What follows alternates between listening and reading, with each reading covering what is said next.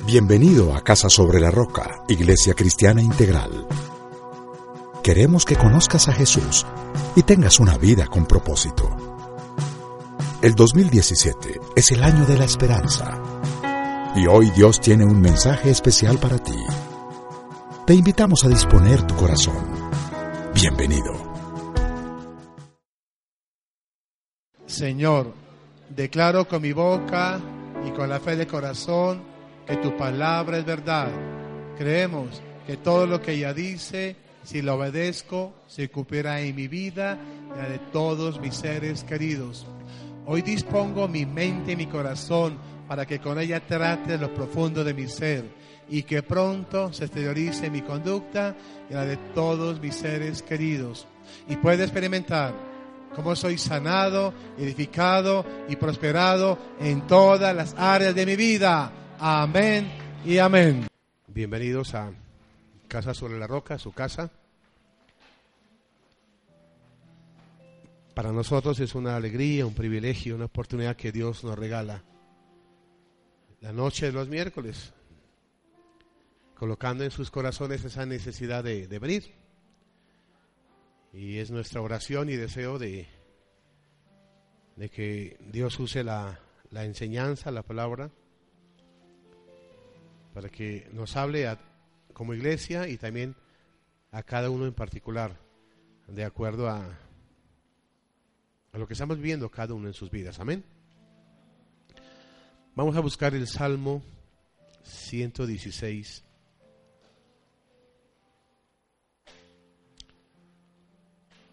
Y el tema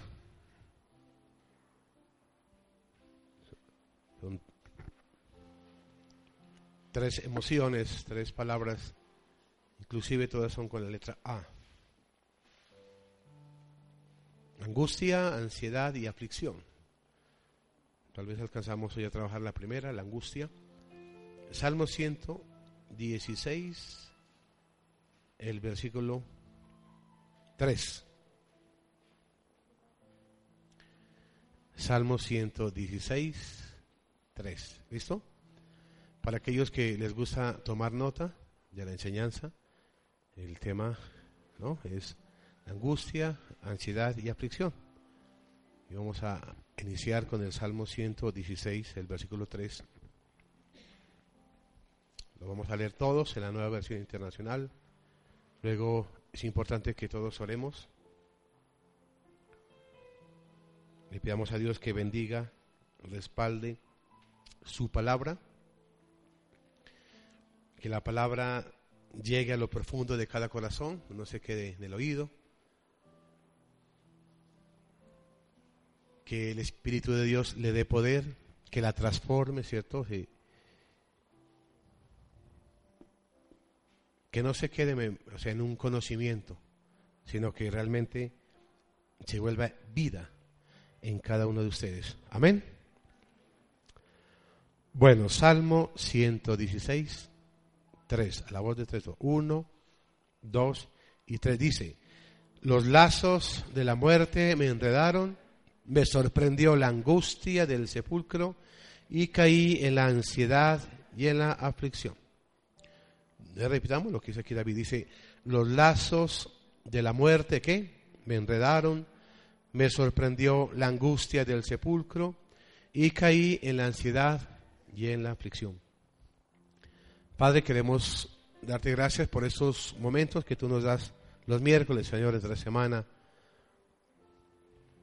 Dios te doy gracias por cada uno de todos nuestros servidores de la iglesia, Señor. De aquellos que nos visitan, Señor, permite que puedan quedarse aquí. Que se encuentren contigo, Señor, que sus inquietudes espirituales, sus necesidades, Señor, puedan ser satisfechas con tu sabiduría, con tu palabra, con tu presencia, Señor. Te damos muchas gracias, Dios de los cielos por la vida, por poder estar acá, Señor. Todos en algún momento, Señor, hemos enfrentado o estamos enfrentando estos sentimientos de angustia, ansiedad y aflicción que aquí nos muestra el salmista, Señor. Y qué bueno saber que tenemos dónde recurrir, Señor. Tenemos dónde irnos a refugiar, Dios. Y, no en un templo físico, Señor, sino en ese templo espiritual que está en mi corazón, donde está el pastor de pastores, que es Jesús, Señor, que está presto todos los días a acompañarnos, a abrazarnos, a guiarnos, Señor, a exhortarnos, a llamarnos la atención, si es el caso, Señor. Padre, enséñanos a orar, tal vez si no sabemos orar. Enséñanos a, escuchar tu palabra. Permítenos desarrollar disciplinas espirituales, Señor. Y sobre todo, como hijos tuyos, Señor, cumplir ese encargo, Señor, esa gran comisión de, de darte a conocer a otros, Dios de los cielos, Señor. Quédate con nosotros, Señor, en este momento. Toma el control de cualquier pensamiento, Señor. Angustia, preocupación, aflicción, ansiedad, depresión, cualquier situación. Si por el contrario las cosas están bien, hay paz, hay alegría, hay gozo. Bueno, igualmente. Gracias Dios por eso, Señor. Por esos minutos que restan, Dios. No permitas que nada ni nadie nos distraiga, Señor. Que tu palabra llegue al corazón como tú la envías. Muévete en cada corazón, Señor, tratando a cada uno, Señor, conforme a nuestras necesidades. Pero reconozco que tú eres nuestra mayor necesidad, Señor. Y por eso estamos hoy aquí, Señor. Tratando de orar, de concentrarnos. Te hemos cantado, Señor, con el corazón. Hemos tratado de pedirte que, que tú te encuentres aquí un ambiente, un espacio, Señor donde tú te puedas mover, manifestar, donde tú nos concedas, Señor, milagros, señales, prodigios. Abríganos, Señor, abrázanos. Tómanos en tus brazos, Dios, bésanos, papá. Fortalécenos, levántanos y restauranos, Dios de los cielos. Tócanos, Dios, Señor. Tú eres el único que puede tocar el corazón del hombre, Señor. Si tú se lo permites, iglesia. Si tú con tus palabras le dices, Señor, aquí estoy, Señor. Haz lo que tengas que hacer. Te doy libertad, Señor. Permíteme experimentar tu presencia, Espíritu de Dios, Señor. Quiero tener mi propio testimonio, mi propia experiencia. Quiero que tú me hables en la Biblia, Señor. Que me permitas disfrutarte, Señor. Y entender que tú eres más allá de una religión de momento, Señor de un día, de días, de una época, sino una relación personal, diaria contigo, Señor. Una forma de ser y de vivir, Señor. Bendice los hogares que representamos, Señor. Yo te invito a que hagas una oración de intercesión por tu familia. Ora. Ora por ese papá, esa mamá, si los tienes. Si no, descansa en Dios. Ora por ese hermano, esa hermana, ese tío, tu familia de sangre, que inclusive no, te no conocen a Dios como lo estamos conociendo nosotros en la Biblia, y que nos gustaría que un día estén acá con nosotros. Ore, interceda, bendiga a esos hijos, bendiga a ese esposo, esa esposa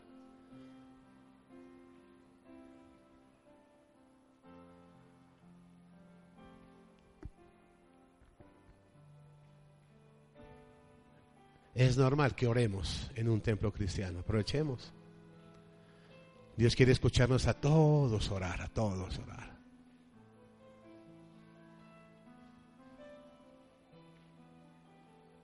A todos Dios nos dio la unción, que es la presencia de su Santo Espíritu en cada corazón, en cada vida, Señor. Y podemos decirte como tus, tus discípulos, Señor, enséñanos a orar. Dios busca adoradores que lo hagan en espíritu y en verdad. Señor, enséñanos. Quiero disfrutar la oración, quiero entender qué es orar. Saber que en cualquier momento en mi casa, en mi sitio de trabajo, de estudio, en ese andar de la vida, Señor. Oramos y pedimos, Señor, tu consuelo por esas familias que en estos días también han enfrentado cosas tristes con la pérdida de su hija, Señor.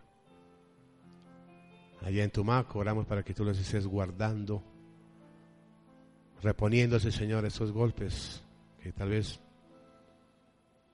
algunos no nos preparamos, Señor, y nos tocan. Nadie estamos exentos, nadie. Danos la suficiente entereza, Señor, sabiduría, fortaleza para estar capacitados, Dios, Señor, para enfrentar cualquier situación, Señor, que se sale de nuestras manos, Señor. Y lo que me corresponde hacer a mí, Señor, ayúdanos para hacerlo con excelencia, Señor. Tratando de ser mejores padres, esposos, hijos, trabajadores, empleados, Señor. Vecinos, amigos, Señor. Bendice Pasto, Señor. Oramos por las autoridades, por las universidades, colegios, por todo, Señor.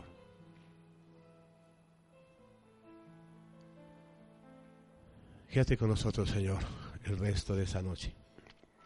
Amén. Amén. Gracias. Bueno, vamos con Salmo. Y mire que antes de entrar en materia, estábamos orando un ratico, orando por ustedes para que puedan venir. Y Dios me daba el, Salmo 21, mire, que no lo tenía en la prédica, pero dice,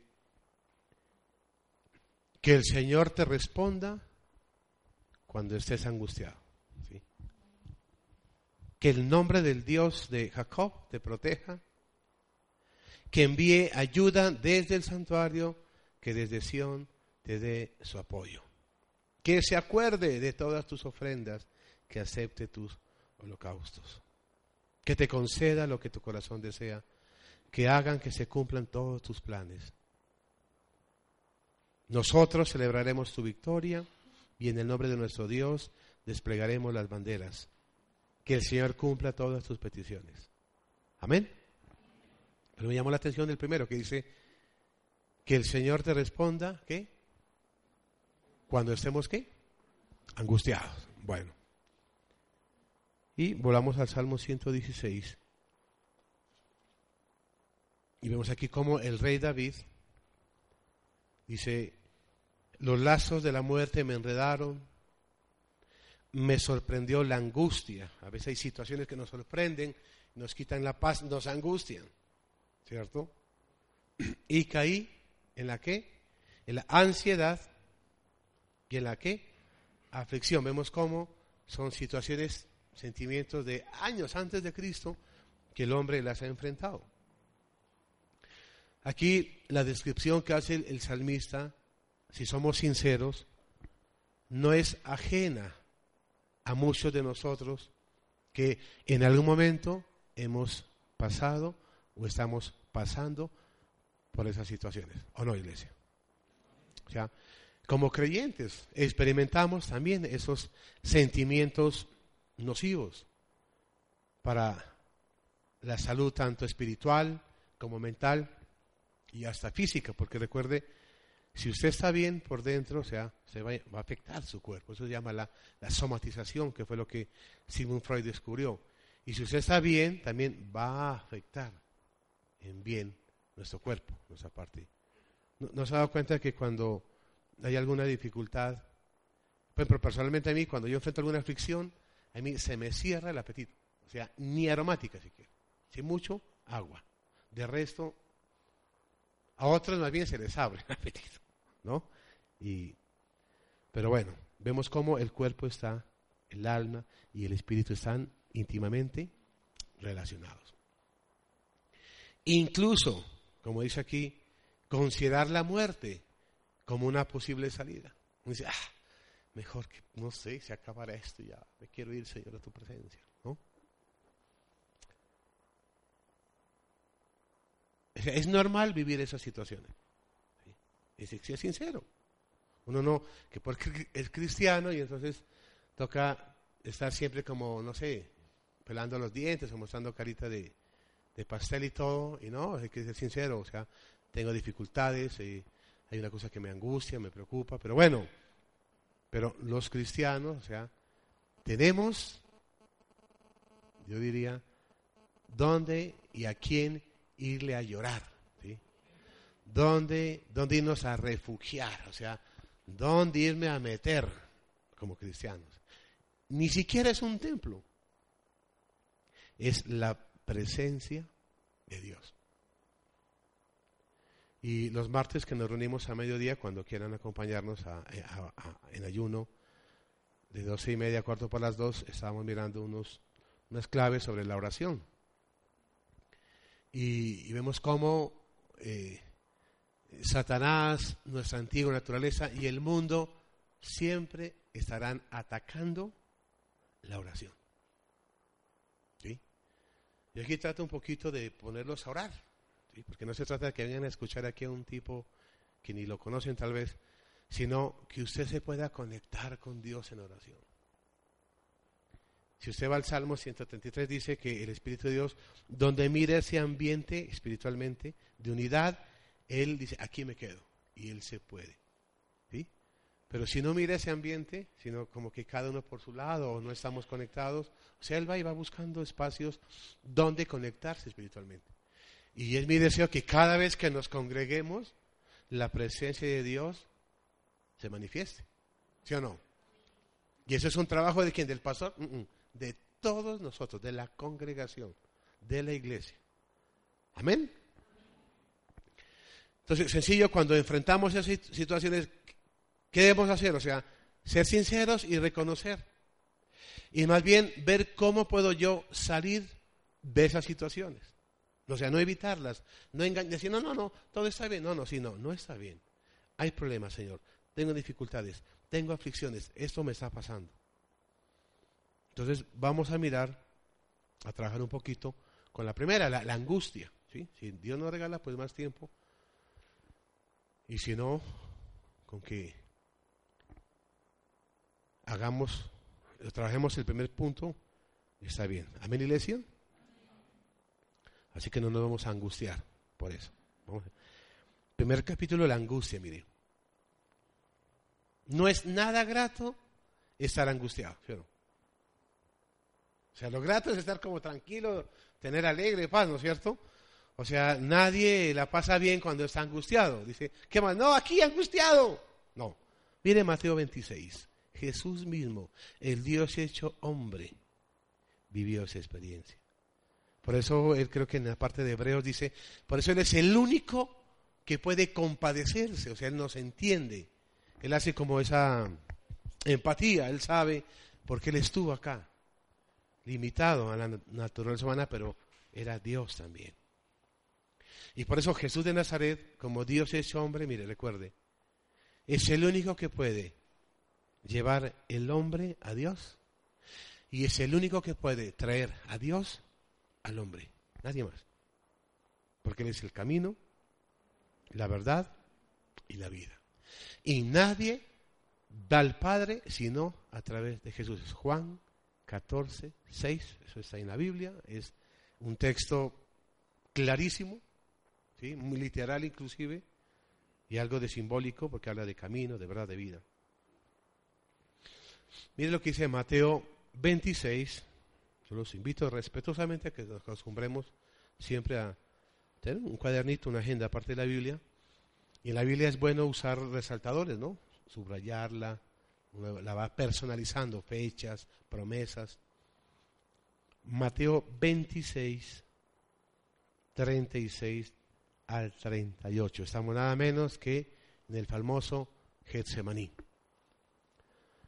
Luego fue Jesús con sus discípulos a un lugar llamado, mire, Jesús no andaba con la montonera.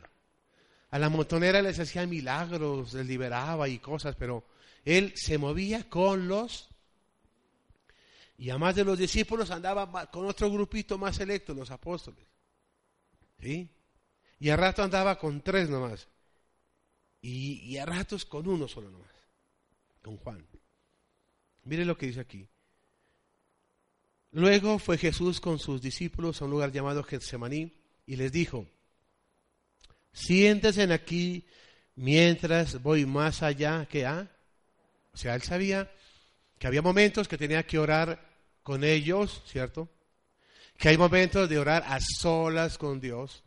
Por ejemplo, una, una, unos esposos pueden orar en pareja así, pero hay momentos en que el esposo ora solas, la esposa por otro lado, y luego pueden tener compartir un devocional conjunto y todo. Se llevó a Pedro, mire, y a los dos, o sea, mire, se fue con tres nomás. Se llevó a Pedro, o sea, al uno, y ahí no dice que uno le dijeron, oiga maestro, rosca, rosca, llévenos a todos, no, tranquilos. Ellos se quedaron, eran obedientes, estaban bajo autoridad. Siéntese aquí mientras voy allá a qué, a orar. Se llevó a Pedro y a los dos hijos de Zebedeo y comenzó, ¿a qué dice? A sentirse, ¿qué? Triste y angustiado. Por eso él sabía que tenía que ir, él sabía dónde iba a vaciar esa angustia, esa tristeza. Y tal vez necesitaba alguien que lo apoye, lo acompañe. A otros los deja que lo apoyen y cuando regresa, estaban qué?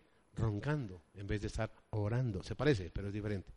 Roncar orar, ¿no? Mateo 26, 36 al 31. Comenzó a sentirse qué? Triste y angustiado. Hay gente que dice, no sé, yo me siento triste, pero no sé por qué. Uno se entristece por algo. No, no sé, no sé, no sé. Eso no, eso está raro. Generalmente, esa es una emoción que la causa un pensamiento y uno tiene que revisar qué pensamiento está generando esa. Uno no se angustia porque se angustia. Y si, o puede darse, entonces de repente es una opresión del enemigo. ¿Qué hay que hacer? Pues orar. Ir a la palabra del Señor. Recordar lo que dice, creo que la canción lo, lo decíamos. Mayor es el que está en nosotros que el que está en el mundo. Le creo lo que Él me dice su palabra y salgo adelante. Cambio el pensamiento, cambia el sentimiento. Y salgo de la crisis. Si uno después de tener un buen tiempo de oración, tal vez el problema sigue ahí, pero su actitud cambia. En serio. Dice, era tal la angustia que me invade, es tal la angustia que me invade, mire, que me siento que Jesús vivió eso. Quédense aquí, manténganse despiertos conmigo. Y yendo un poco más allá, luego los dejó a los otros y se fue ya solo. Se postró sobre su rostro y se durmió. No, no, ¿qué dice? Y hay gente que dice, no, es que ni ganas tengo de orar. Dice todo lo contrario la oración es independiente de las ganas o no. No es cuidarnos los, los que son muy emotivos o emocionales, sobre todo las mujeres. Porque el día que las emociones se les acaban, sufren. Ya no sienten a Dios. Dios como que se les pierde por ahí. No, Dios es y punto. Lo sienta o no lo sienta. Amén, iglesia. Yendo un poco más allá, se postró sobre su rostro y lloró. Y bueno, entonces la oración, Padre mío, si es posible, no me hagas beber de ese trago amargo, pero esa oración, esa parte debemos aprender muchos hoy. Pero que no sea lo que yo quiero, sino lo que quieres que. Y esa fue también una oración de María. Señor, aquí está tu esclava. Señor, hágase tú, no la mía.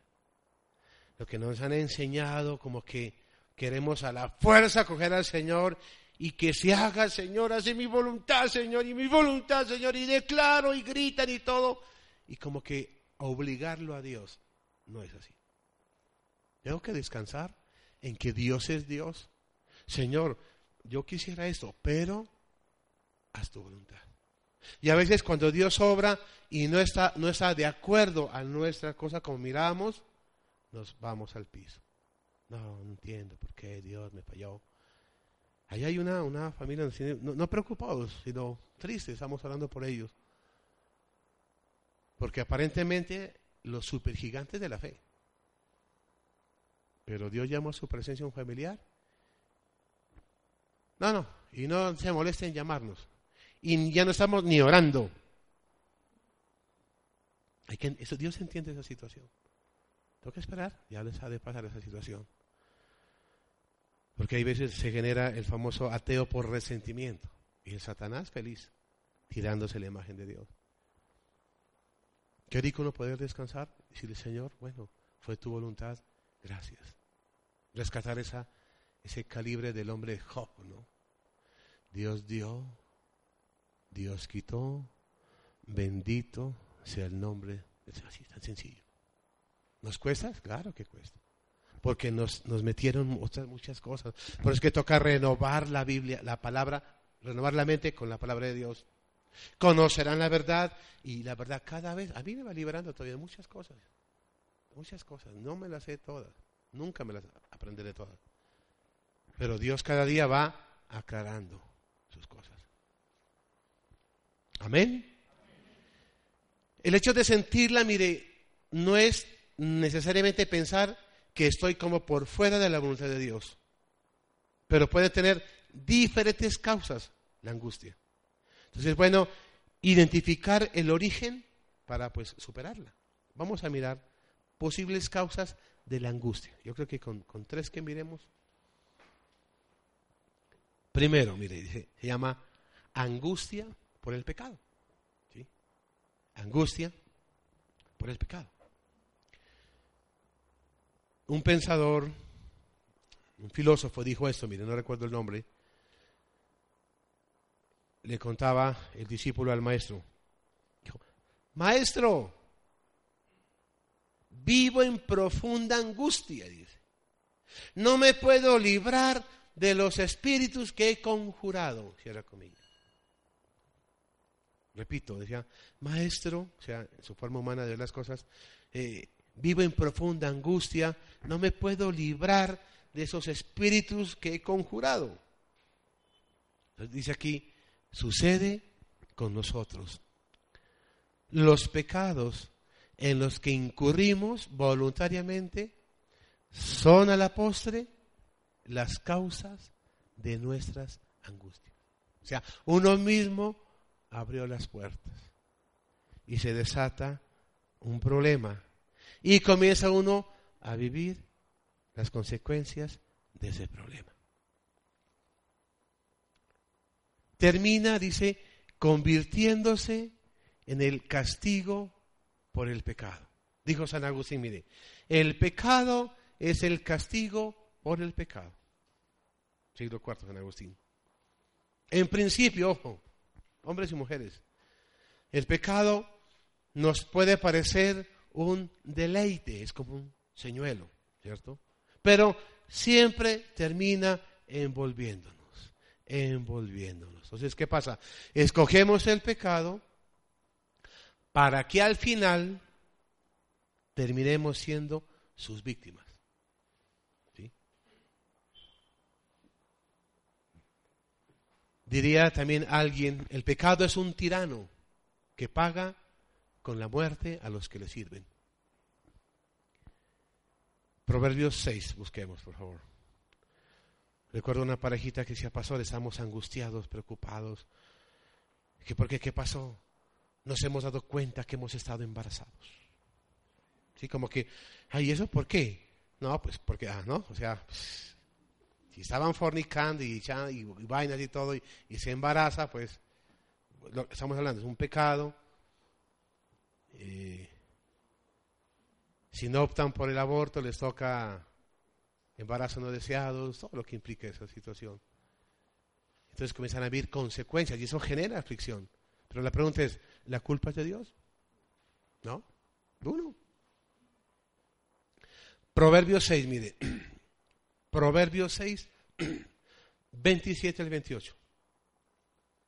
Aquí tomamos como ejemplo tal vez la, la parte sexual, pero puede haber cantidad de, situaciones que nos llevan a, a pecar, ¿no? Mentiras, robo, eh, Mire, cuando yo cuando uno, uno espiritualmente entiende, si yo tengo eh, tendencia a la diabetes y trago dulce más de la cuenta, eso es pecado y tengo que confesarlo como si adulterara o robara o, o, algo raro. Es pecado, está pecando uno contra el cuerpo de Cristo, el cuerpo. Mire, dice aquí, ¿puede alguien, ya estamos ahí? Amén. ¿Puede alguien echarse brasas en el pecho sin quemarse la ropa? ¿Ah? ¿No es cierto que no? ¿Puede alguien caminar sobre las brasas sin quemarse los pies?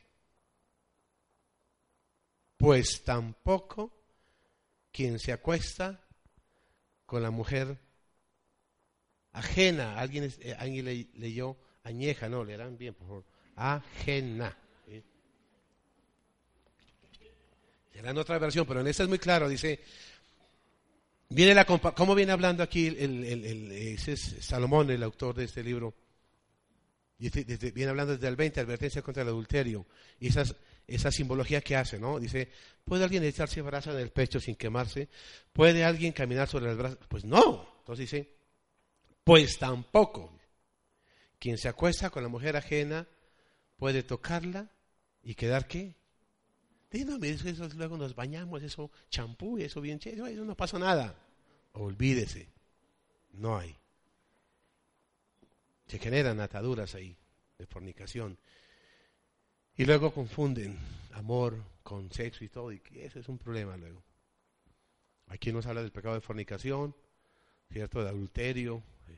Vemos que no es posible. Tardo o temprano nos pasa la cuenta de cobro mucho más cara de lo que podemos imaginar. Conocemos hogares de 15, 20, 30 años que se han ido al piso por una 15, 20 minutos de pasión. ¿Sí? O sea, el pecado, ¿cierto? Uno mismo, o sea, como, como dice el tipo, los, llama, los conjura los espíritus, abre la puerta, viene hasta que se, se vuelve a veces ya inmanejable. Y hay un pasaje, no lo recuerdo si estáis en Colosenses o algo, dice, todo lo que el hombre siembre, eso va a cosechar. De Dios nadie que... Me puedo burlar de Teresa, de mis hijos, de ustedes, de quien quiera, de mí mismo. ¿De Dios? Tarde o temprano, lo oculto se llega a saber, lo que uno siembra va a cosechar. De Dios dígale al vecino, del viejo nadie se burla. Yo lo llamo viejo, ¿no? De Dios nadie se burla, amén. Uno puede ser así, mire. ¿Sí? Pero de Dios no. Sobre todo un viernes por la noche. Dios no. Él muchas veces, mire, Ojo, Dios no tiene que actuar, sino solo observar cómo nos vamos marchitando, marchitando, perdón. ¿Qué dije? Un problema todavía manejando aquí los arreglos dentales.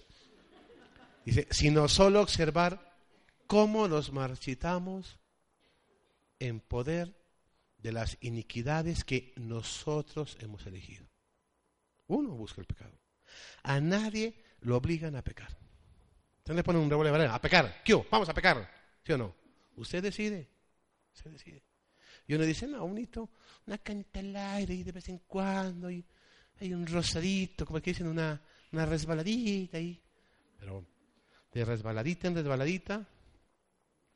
Mire Isaías 64, por favor. Estamos mirando cómo el pecado causa angustia. Isaías 64, por favor. Si estamos aprendiendo, iglesia, cosas, lo importante es que las pongamos en práctica. Porque eso queda grabado en el CD y todo, pero qué importante que, puedan tomar nota. Oh. Dice Isaías 64, del 6 al 7, dice, nadie invoca tu nombre, ni se esfuerza por aferrarse, ¿qué dice? Uno, ¿verdad? Uno mira a veces allá afuera y, y no hay gente que Dios por, por ningún lado. En otras, la gente está en otras cosas. Nadie invoca tu nombre. Mire, para nadie ya es un secreto. Semana Santa ya es, eh, son eh, tiempos ¿qué? De, de vacaciones, de otras cosas, menos un tiempo de recogernos espiritualmente. Triste. Nadie invoca tu nombre ni se esfuerza por aferrarse a ti. Pues nos has dado la espalda y que dice, mire, nos has entregado en poder de nuestras ¿qué? iniquidades. O sea, se vuelven círculos viciosos que van de mal en peor. El que comienza a consumir dosis poco a poco, hasta que termina ya metido. Qué fácil que es entrar al alcoholismo, a cualquier cosa. Y luego lo tremendo que es salir, que es que se puede salir. Terminan consumiendo, dice, en angustia la vida de sus víctimas. Cada vez más impotentes, perdón, para romper esos ciclos de pecado. El único que nos puede capacitar y ayudar, ¿quién es? Dios, en la persona de, su Hijo Jesucristo. Pero de parte nuestra se requiere, ojo, pónganle cuidado, un genuino arrepentimiento. Porque sentir remordimiento, re fácil. Puede hasta llorar y hacer llorar y perdóneme, y, pero a veces no existe un arrepentimiento de verdad, sino es un remordimiento, el miedo, el temor a perder el hogar, la empresa, no sé, algo, la salud, la vida. Romanos 7, Pablo, a ver aquí que nos, nos Romanos 7, Pablo tuvo sus luchas, un hombre como nosotros. Romanos 7, 24 al 25, mire lo que dice. Soy un pobre y miserable. ¿Quién me librará de este cuerpo mortal? Sí, porque él viene, él viene eh, luchando entre el querer y el hacer. Decía, yo quiero hacer el bien, pero termino haciendo el mal, ¿no? Si usted lo lee eh, anteriormente. Entonces, pero él concluye, quiero rescatar eso cuando dice, gracias, el 25, gracias a Dios. ¿Por qué? Léalo, por medio de Jesucristo nuestro Señor. O sea, esa nueva naturaleza que entró a ser parte de Pablo, o sea, cuando nace, por eso es que luego nos enseña en Corintios, si alguno está en Cristo, o sea, él ya estaba, o sea, nueva criatura. Las cosas viejas que pasan, ha llegado qué? O sea, se cortó ese ciclo de pecado. El único que puede. Y hay muchos cristianos que seguimos confiando en nuestra fuerza de voluntad, en poner de nuestra parte en esforzarnos, pero en nuestras fuerzas. Y por eso somos flojos en la oración, flojos en el ayuno, flojos en muchas cosas. Usted tiene que pronto desarrollar disciplinas espirituales. Y solamente usted sabe si se, si se lo puede considerar o no una persona espiritual. Ojo, y el espiritual no es el que alza las manos así. Uy, qué espiritual ese tipo, ¿no? La espiritualidad es una forma, la obediencia. Obediencia, punto. El espiritual obedece en lo que Dios dice. Proverbios 15, primer, perdón, perdón, perdón, 1 Corintios 15. Primera de Corintios 15, 56 al 57. Pablo también aquí dice, el aguijón de la muerte es el pecado y el poder del pecado es la ley. Pero gracias a Dios, digan amén, que nos da la victoria. ¿Por medio de quién? De nuestro Señor Jesucristo. Iglesia, diga, todo lo puede en Cristo que es mi fortaleza. Recuerde, el único que puede romper alguna actitud que usted luche de pecado con pecado, algo que le genera angustia, Usted tiene que acercarse a Dios de corazón, pedirle que le coloque arrepentimiento genuino, de verdad, que usted quiere cambiar, romper con eso y pedirle ayuda al Señor. Punto. Amén. Segundo, angustia por la muerte. No vamos a engañarnos, ¿sí? Ni a posar pues de extrema piedad. La cercanía de la muerte, ya sea la nuestra o la de algún ser querido, ¿qué pasa? Produce angustia. ¿Sí o no? ¿Sí? O sea, por mucha fe que tengamos, una cosita ahí. Y es normal. Pero vemos que dijo Pablo, según de Timoteo 1.10. El temor a la muerte es de lo que más angustia vende. Por eso la gente dice, no, no, no, no, no pensemos en eso. ¿Sí? Segunda Timoteo 1.10. Segunda Timoteo 1.10. ¿Lo tienen? Escuchen, miren lo que dice. Y ahora lo ha revelado con la venida de nuestro Señor Salvador Cristo, Jesús. ¿Quién destruyó, digan amén, la muerte, dice, mire, y sacó a la luz la vida incorruptible mediante qué? El Evangelio. Y mire, este hombre, como hablábamos anoche en el Ibli, de este Evangelio he sido yo designado heraldo, apóstol y maestro. Por ese motivo padezco sus sufrimientos. Por eso no me avergüenzo, dice. Porque sé en quién he creído. Y estoy seguro de que tiene poder para guardar hasta aquel día lo que le he confiado. O sea, una fe certera y con Dios. O sea, fresco, ya que el futuro ya estaba en manos de Él. No le angustiaba eso. Qué rico saber que Jesucristo, al levantarse de los muertos, venció a la muerte también. Entonces sí, nos puede quitar la paz o algo, pero Dios, con su palabra, mire Hebreos 2.15, nos tiene que sacar adelante. Hebreos 2.15 dice,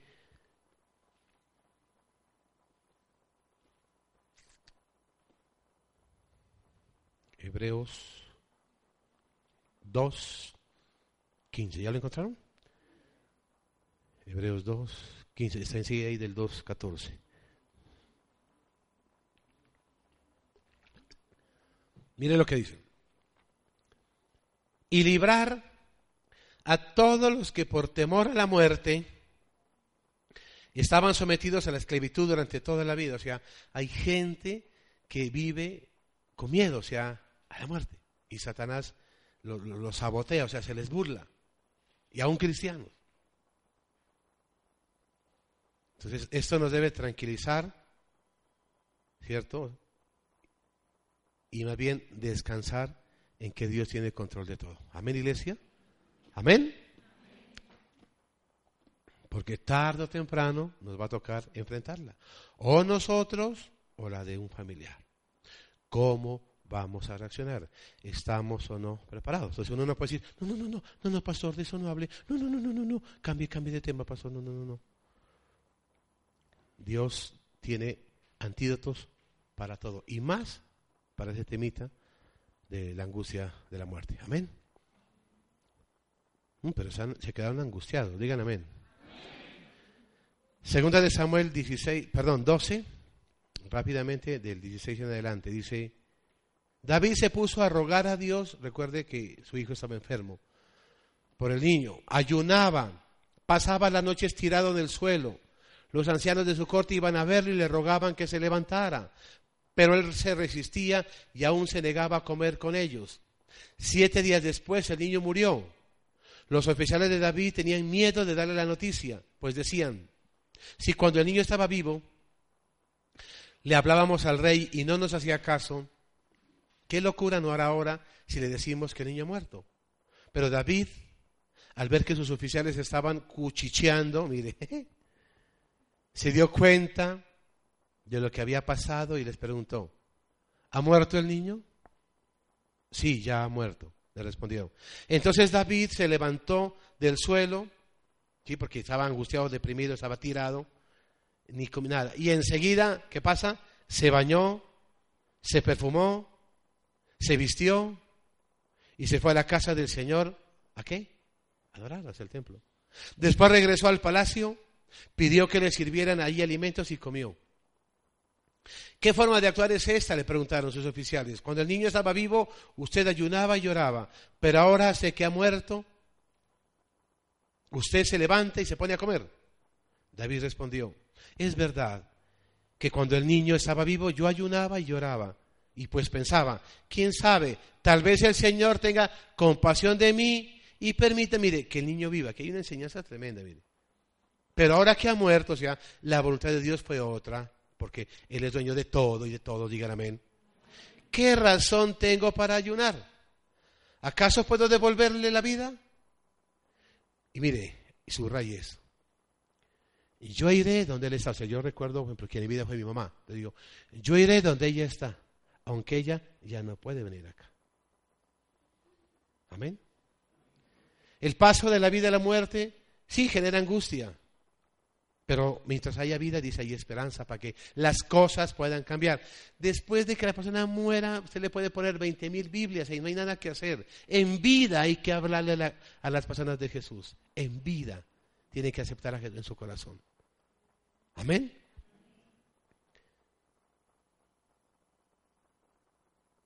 Y en el peor de los casos, mire, el mismo Pablo en Filipenses 1.21, ya para ir terminando, Filipenses 1.21, mire, dice, porque para mí, o sea, eso decía Pablo, yo no sé si lo podamos decir nosotros, un hombre de un estrato social alto, muy adinerado, muy intelectual, muy... Todo eso dijo, eso es basura, con tal de servir y conocer a mi Señor. Y él decía aquí, mire, porque para mí el vivir es qué? ¿Qué? ¿Y el morir qué? O sea, decía, vivo o muerto, estoy con él. Pero por el bien de los pastuzos, digan amén, es mejor que yo esté vivo todavía. Ojalá eso pensáramos todos, pero la tristeza es que no pensamos así. Nos pueden más nuestros proyectos, nuestras cosas, ¿sí? Que las cosas de Dios. Y finalmente, angustia también, mire, por la obediencia. Angustia por la obediencia. Recuerde que nosotros venimos de una cultura de desobediencia, de, de hacer lo que nos pareciera, de creernos dueños de la vida, de, de todo, de las personas. No siempre es fácil para el creyente. O dígame que usted de una se puso a obedecer, ¿no? Y todavía creo que muchos luchan en cosas tan sencillas como el bautismo en agua, por ejemplo. Y, así, y en muchas otras cosas. Entonces, y eso causa angustia. Y no solo por esa tendencia, porque recuerde, uno por naturaleza caída tiene esa tendencia a lo malo, sino más bien porque a veces la obediencia puede traer aflicción. O sea, el obedecer, el ya no hacer lo que los amigos hacen, puede generarnos a veces conflictos. Nos comienzan a aislar, a burlarse, a señalarnos. ¿Por qué? ¿Por obedecer qué? Y usted no puede decir, ah, todo esto me pasa por, por obedecer a Dios. Mire, obedecer a Dios tarde o temprano, paga bien. Digan amén. Y termino, busque Primera de Pedro 3, 7. Dice, 17, perdón. Primera de Pedro 3, 17. Mire, si es la voluntad de Dios, es preferible sufrir por hacer el bien que por hacer qué? Y el 4.19 de ahí mismo dice, así pues, los que sufren, ¿sí? si alguien de repente sufre, según la voluntad de Dios, ojo, no porque se metió a pecar y está viviendo las cosas, ese es otro asunto. ¿Cómo se corta eso? Arrepintiéndome de corazón y listo. Pero cuando Dios en su voluntad permite situaciones que nos generan angustia, sufrimiento, dice, mire, así pues los que sufren según la voluntad de Dios, entréguense a su fiel Creador, dice. Y sigan qué? Practicando qué? El bien. Amén. A veces se sufre por hacer el bien. Obviamente que por hacer el mal también se sufre. Y qué bueno, pues, en esos momentos hacer nuestra la oración de Getsemaní, ¿no? En Lucas 22, 42, recordémosla. Lucas 22, 42. Yo no sé qué tenga que usted que enfrentar o está enfrentando. Y puede decir, Señor, Padre, si quieres, dice, no me hagas beber ese trago amargo, pero que no se cumpla mi voluntad, sino que la tuya. Sabemos que Dios llegó a tu corazón con una palabra especial. Repite en voz alta después de mí esta sencilla oración. Amado Jesús, te doy gracias. Reconozco que soy pecador, pero también reconozco que tú, Jesús, eres Dios. Que te hiciste hombre, moriste y resucitaste. Te abro la puerta de mi corazón. Haz de mí la persona que tú quieres que yo sea. Te recibo ahora mismo como mi Señor y mi Salvador. En Cristo Jesús. Amén. Bienvenido a una nueva vida. La palabra de Dios dice que después de hacer esta oración, naciste de nuevo. Eres una nueva persona. Tu siguiente paso es conectarte con nosotros. Somos una iglesia donde podrás crecer espiritualmente. Estamos para ayudarte. Ingresa a www.casarroca.org y ponte en contacto con la iglesia de tu ciudad.